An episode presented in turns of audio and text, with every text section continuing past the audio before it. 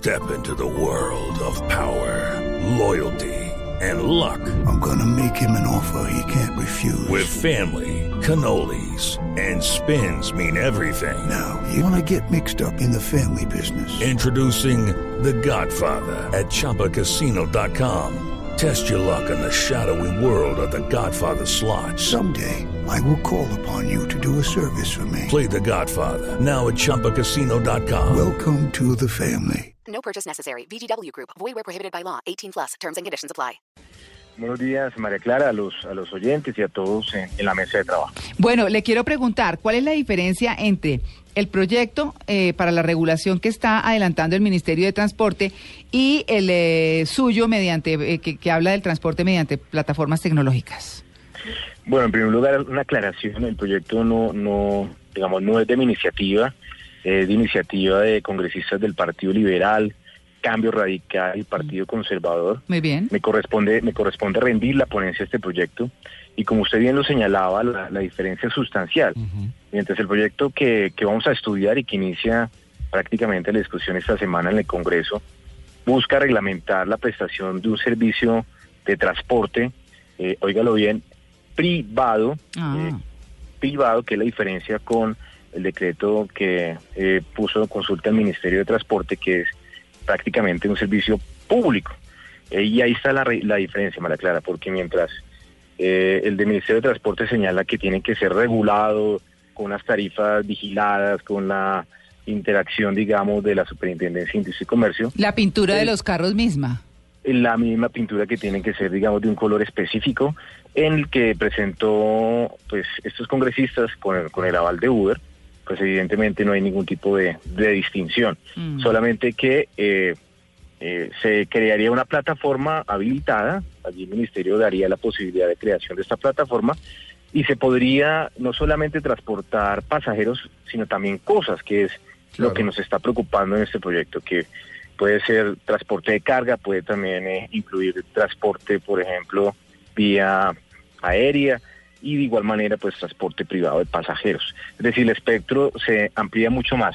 Estamos en un desafío tecnológico, evidentemente, Sí. digamos, alguien me decía en estos días, es como si Gmail eh, cuando, cuando entró a Colombia, eh, pues eh, fuera objeto, digamos, de, de regulación, eh, en virtud, digamos, de que existía un correo físico que era Correos de Colombia. Entonces, digamos, son los desafíos que tenemos, vamos a estudiar muy bien la iniciativa, pero indiscutiblemente son dos proyectos muy diferentes y como lo mencionaba alguien allí en la mesa de trabajo, el, el proyecto que está hoy en consulta por el ministerio es un proyecto que busca eh, en su gran mayoría pues que este pre- servicio sea prestado por los taxis. Claro. Es un- eh, eh, eh, digamos que Uber es como el Garmendia en el transporte, ¿no? sí, el youtuber. El revolucionario. Sí, hablando de plataforma me acordé.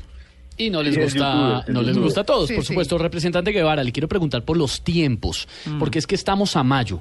Entonces, este tipo de proyectos necesitan unas pruebas, necesitan unos análisis, reunirse con los gremios, con los taxistas, con los de Uber, con todas las partes interesadas y después presentar todo el tema, pero los tiempos creo que no nos dan. Sí, yo estoy preocupado, yo creo que este proyecto eh, no alcanzar a ser, digamos, discutido como debe ser en este... En esta legislatura, sí. Queda menos de un mes, es la realidad, menos de cuatro o cinco sesiones. De nuestra parte, eh, soy el coordinador ponente, voy a voy a organizar eh, al menos unas dos o tres audiencias públicas formales en el Congreso, no se ha hecho, para escuchar a los gremios de los taxistas, para escuchar también a los usuarios, que son prácticamente los, lo- el punto central de este proyecto, y de igual manera a, a los señores de Uber. Y mm, obviamente pues aquí debe, debe existir eh, todo un proceso en el cual eh, pues salga a beneficiar al usuario, no solamente a nivel de información, eh, también a los conductores de ese tipo de vehículos, tanto de taxis como de Uber. Ustedes saben que allí ellos son los que llevan la peor parte de toda la carga, digamos, de esta cadena. Hay un grupo intermediario que son los que se llevan las grandes utilidades.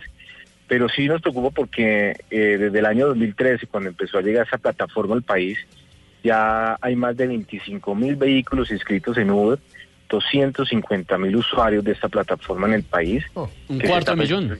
Que se está presentando, exactamente, que se está, digamos, prestando un servicio de manera irregular y que obviamente se requiere una decisión frente al tema. Sí, eh, representante Guevara, a los eh, usuarios les preocupa de sobremanera las tarifas. Como no hay una regulación, en algunos días, por ejemplo, el día del no carro, se registraban en el noticiero carreras a un trayecto de, al aeropuerto, por ejemplo, de, recuerdo una vulgar, 164 mil pesos. Y así unas tarifas totalmente, pues eh, inadecuadas para el bolsillo de un colombiano promedio. En Uber. En Uber, por ah, supuesto. claro, porque eran tarifas dinámicas. Claro, y porque no están reguladas. ¿Qué plantea eh, el proyecto en torno a la parte de las tarifas? Pues ahí está la diferencia, porque es un servicio privado, eh, no habría regulación, digamos, tarifaria, sería Claro. la libre competencia la que definiría el precio de la tarifa.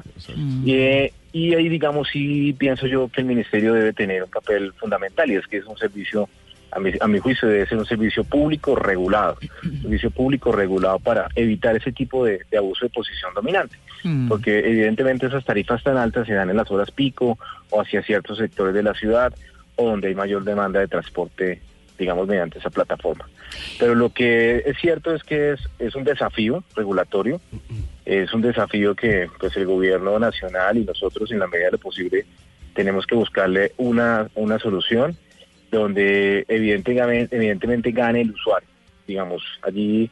Pues donde gane todo los- el mundo, donde gane todo el mundo, doctor Guevara, porque es que la verdad es que eh, pareciera que todo fuera más hacia un lado que al otro y yo creo que aquí el tema es para quienes trabajan, para quienes usan el servicio, para quienes se benefician desde todos los puntos de vista. Con el usuario por encima, por supuesto. Claro.